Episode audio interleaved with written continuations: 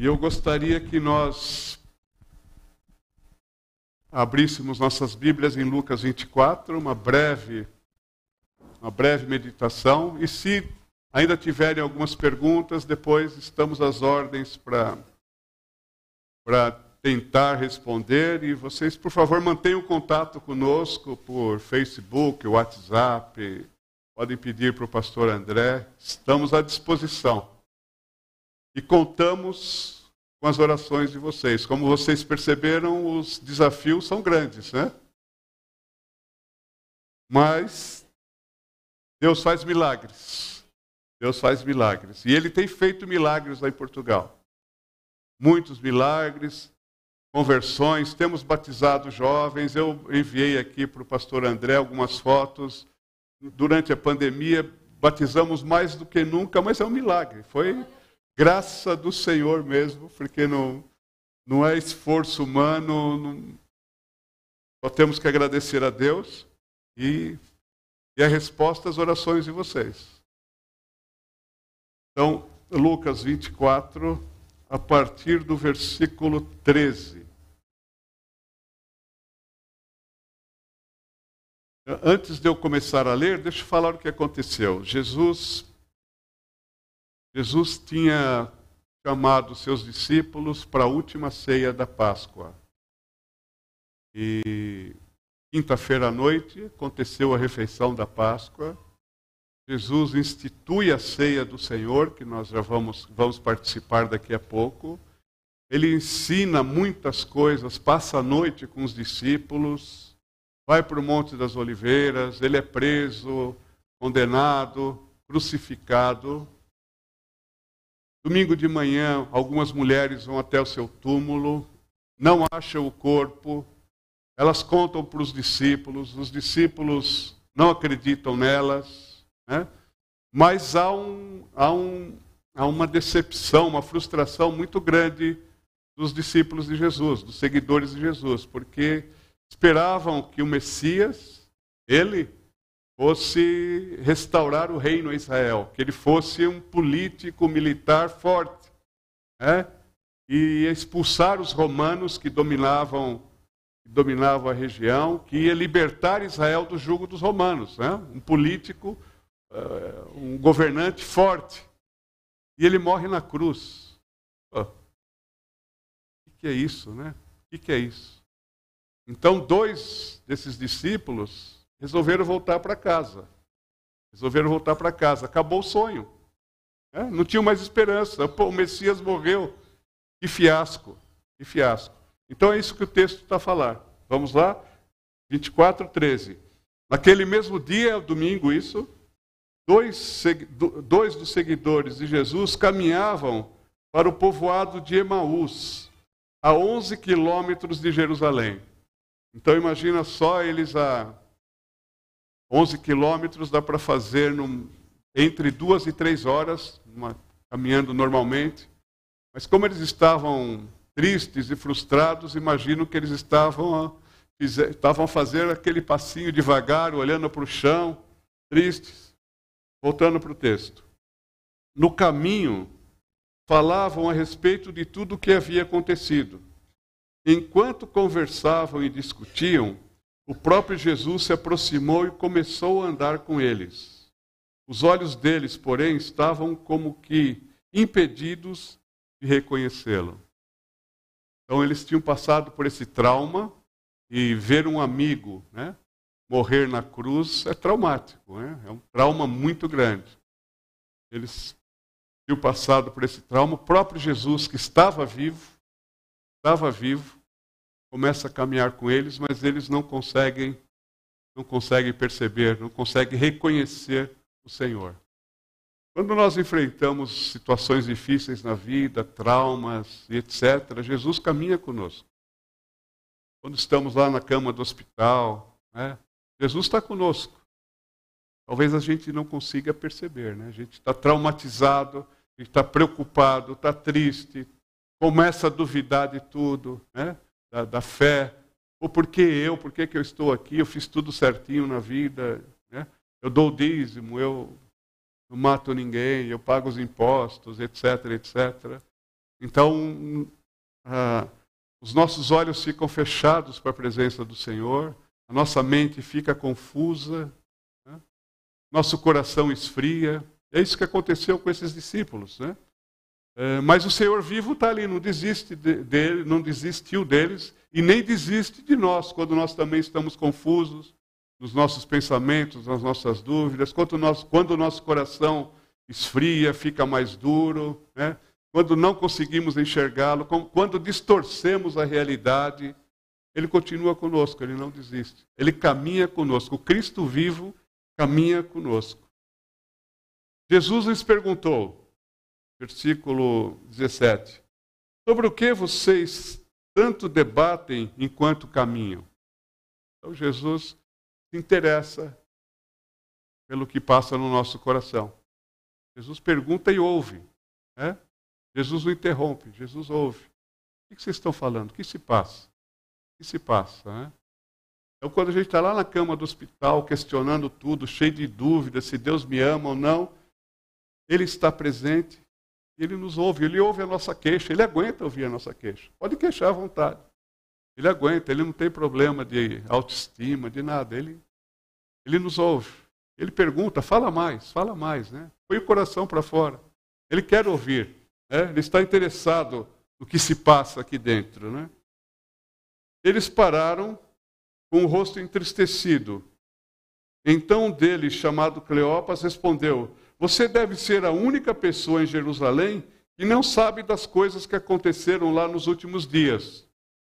Que coisas? perguntou Jesus. Então Jesus continua interessado, né? Jesus foi o principal protagonista do que aconteceu lá, mas Jesus pergunta que coisas. Então Jesus quer tirar mais coisa do coração, né? E quer tirar coisas do nosso coração também, né? As coisas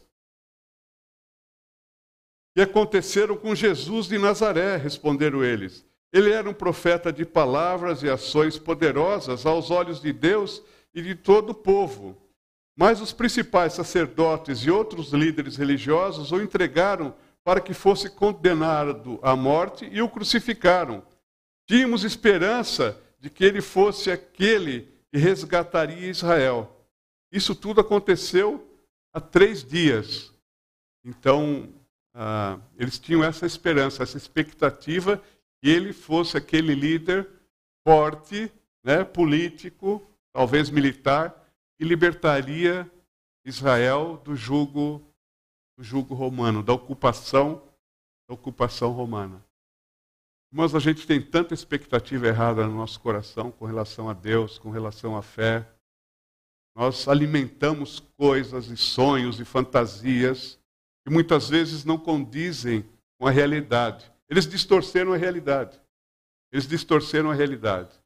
E essa é a nossa nós também fazemos isso, especialmente quando estamos passar por dificuldades, um trauma como eles passaram. Né? Trauma não precisa ser uma coisa grande. A, essa pandemia foi um trauma. Né? Tem sido traumático né? para muitas famílias, para muitas vidas, para muitas igrejas. Mas a nossa tendência é distorcer a realidade. É ter expectativas que são irrealistas, que são irrealistas. Aí eles continuam a relatar para Jesus: algumas mulheres do nosso grupo foram até seu túmulo hoje bem cedo e voltaram contando uma história surpreendente. Disseram que o corpo havia sumido, que viram anjos e lhes disseram que Jesus está vivo. Alguns homens do nosso grupo correram até lá para ver e, de fato, tudo estava como as mulheres disseram, mas não o viram.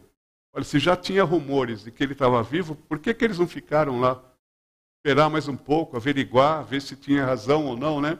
Mas não, foram apressados, tomaram decisões precipitadas para voltar para casa. Nós também somos assim, né? Nós não temos paciência, não não vemos as coisas em profundidade e tomamos decisões rápidas, superficiais, sem analisar muito bem os fatos, né? Então Jesus Jesus ouviu o que eles tinham a dizer. Então está aí a primeira, Jesus caminha conosco, né? Cristo vivo caminha conosco, mesmo nos momentos difíceis, que parece que Ele não está perto, mas Ele está, nós não vemos, muitas vezes, os olhos da fé estão confusos, mas Ele está presente e quer nos ouvir, quer ouvir o nosso coração. Ele quer receber a nossa queixa. Ele quer ouvir, mesmo que a, a, nossa, a nossa perspectiva seja distorcida, e muitas vezes é. E muitas vezes é, especialmente quando estamos em crise. Então Jesus lhes disse. Então Jesus agora fala. Primeiro Jesus ouviu. E olha, isso serve até para como um guia de aconselhamento pastoral, né? Primeira coisa é ouvir a pessoa, né? Deixa a pessoa falar tudo, né? Deixa a pessoa falar. Então Jesus lhes disse: Como vocês são tolos, como custam entender o que os profetas registraram nas Escrituras. Não percebem que era necessário que o Cristo sofresse essas coisas antes de entrar em sua glória? Então Jesus os conduziu por todos os escritos de Moisés e dos profetas, explicando o que as Escrituras diziam a respeito deles, dele, de Jesus. Então Jesus é, é, começa a levá-los de volta à realidade a partir do que estava escrito em todas as Escrituras. Olha, as Escrituras falam de mim, isso estava lá já. Como é que vocês ainda não entenderam isso? Falei com vocês várias vezes sobre isso, que era necessário primeiro padecer, que tinha que padecer. Eu disse que o, o meu reino não era deste mundo. Já tinha falado tudo isso. E vocês não perceberam. Vocês ainda queriam alguém para fazer as coisas como os reinos desse mundo fazem. Ir lá e derrubar os romanos. Não é isso. Está escrito isso. Eu falei várias vezes. É difícil. Nós também somos teimosos e obstinados. Né? Nós temos coisas na cabeça e às vezes nós teimamos que tem que ser desse jeito e passamos por cima das Escrituras, mas Jesus nos leva de volta às Escrituras. Né? Nos leva de volta às Escrituras. Para corrigir a nossa visão errada, a nossa expectativa errada, a nossa distorção da realidade, especialmente em tempos de crise, nós temos que voltar às Escrituras. Temos que voltar às Escrituras. E as Escrituras apontam para Cristo. Né? Isso aqui tem um ensinamento valioso aqui. Jesus falou desde o início, as Escrituras falam de mim. Quando nós lemos a Bíblia de Gênesis a Apocalipse, vai apontar sempre para Jesus. O objetivo da Bíblia é apontar para Jesus. Para Jesus. Não é outro objetivo, é esse. Principal é apontar para Jesus. As Escrituras falam de mim. Eu, por isso, quer, quer saber mais sobre Jesus? Temos que ir à Bíblia. Entender melhor a realidade à nossa volta, especialmente na crise? Vamos à Bíblia. Aí sim começa a arder o coração, e nós vamos chegar aí. Começa a arder o coração, começa a derreter o coração. Né? Nós começamos a ver melhor, né? a entender melhor. A, a nossa mente não fica tão confusa, a confusão vai, vai desaparecendo. E vamos entendendo a crise, vamos, vamos vendo a mão de Deus na crise, vamos perceber o Cristo vivo né, caminhando conosco. Então, seguindo no texto, aproximando-se de Emaús, estavam quase a chegar lá, 11 quilômetros, né? O destino deles, Jesus fez como quem seguiria viagem, mas eles insistiram: fique conosco esta noite, pois já é tarde. E Jesus foi para casa com eles. Quando estavam à mesa, ele, Jesus, tomou o pão e o abençoou. Depois partiu-o e lhes deu. Então os olhos deles foram abertos e o reconheceram. Neste momento, ele desapareceu. Disseram um ao outro: Não ardia o nosso coração quando ele falava conosco no caminho e nos explicava as Escrituras. E na mesma hora levantaram-se e voltaram para Jerusalém. Ali encontraram os onze discípulos e os outros que estavam reunidos com eles. E lhes disseram: É verdade que o Senhor ressuscitou. Ele apareceu a Pedro. Então no, Jesus entra na casa deles e Jesus era um convidado e de repente ele toma a frente é ele que pega o pão, né? E os outros dois é que são seus convidados, viram seus convidados na própria casa. E quando ele parte o pão, eles então é, lembram, é, seus olhos são, são abertos. Né? Nos, nos, nas pequenas coisas, no gesto simples, Jesus está presente. Né?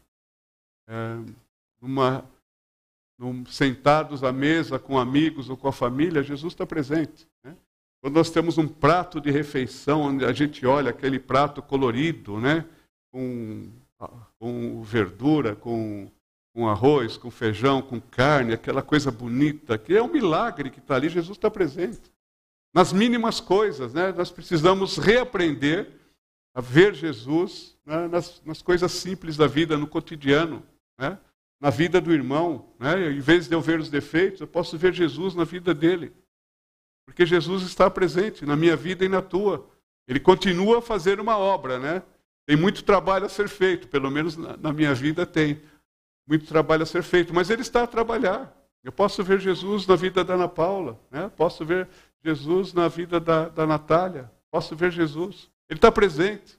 Nossos olhos precisam estar abertos para as coisas simples, né?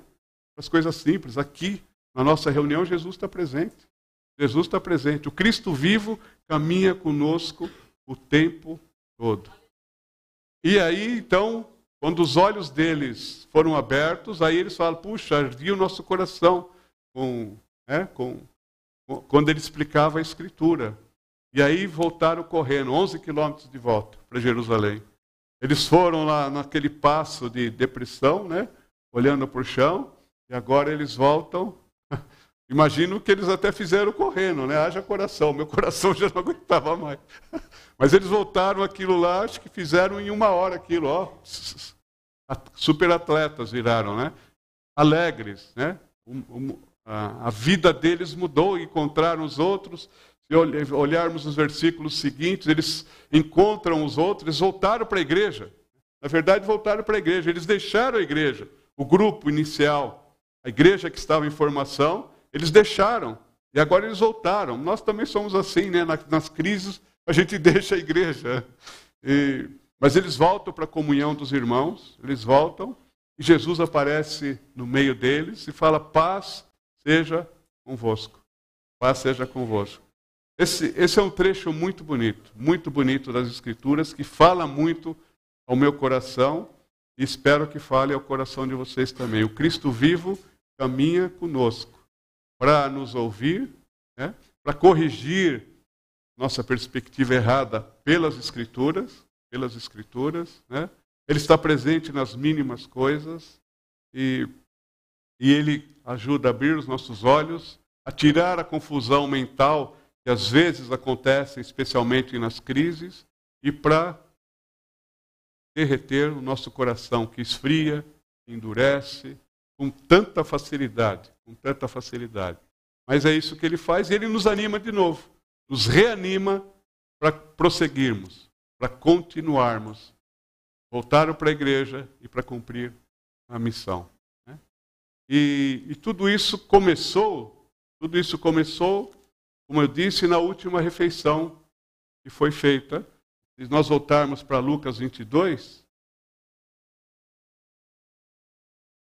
de, de 14 a 20, foi quando Jesus, então, na última refeição, ele diz assim: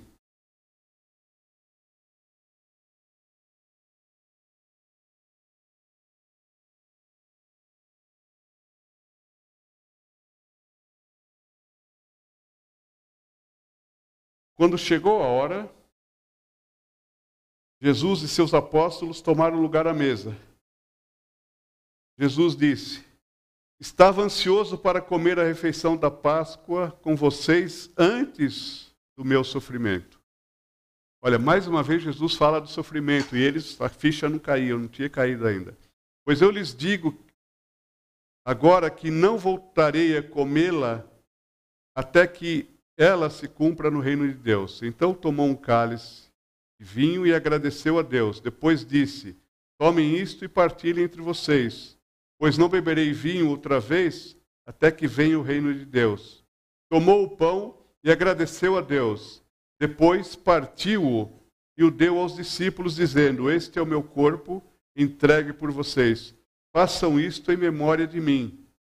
Depois da ceia, Jesus tomou o cálice de vinho e disse: Este é o cálice da nova aliança, confirmada com o meu sangue, que é derramado como sacrifício por vocês.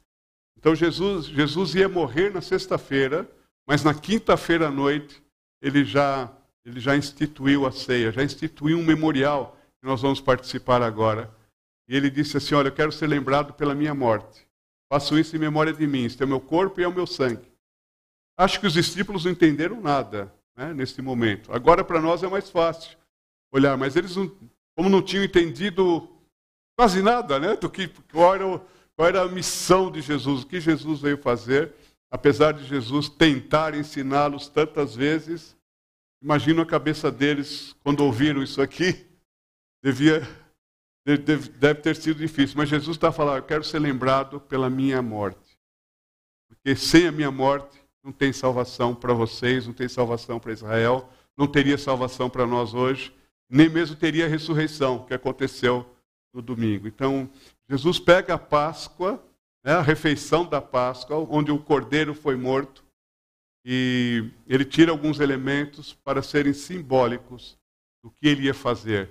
Ele se assume como Cordeiro Pascal. É, ele se assume como Cordeiro Pascal, que morre de uma vez por todas. Ele acaba com sacrifícios no templo. Acabou, acabou. É, ele institui a nova aliança com seu sangue. É, ele é uma mudança de paradigma. Acabou a lei, agora é a graça. É, é no, agora a salvação é comigo, é com meu sangue. É com meu sangue. Essa é a nova aliança. Ele instituiu isso na última ceia, e quando ele nos ensinou a participar, ó, lembre-se de mim, lembre-se de mim. Em memória de mim, peguem o pão, peguem o vinho ou o suco de uva e lembrem da minha morte. Eu estou fazendo isso por vocês. E é isso que nós vamos fazer agora, lembrar o sacrifício que ele fez por nós na cruz. Amém?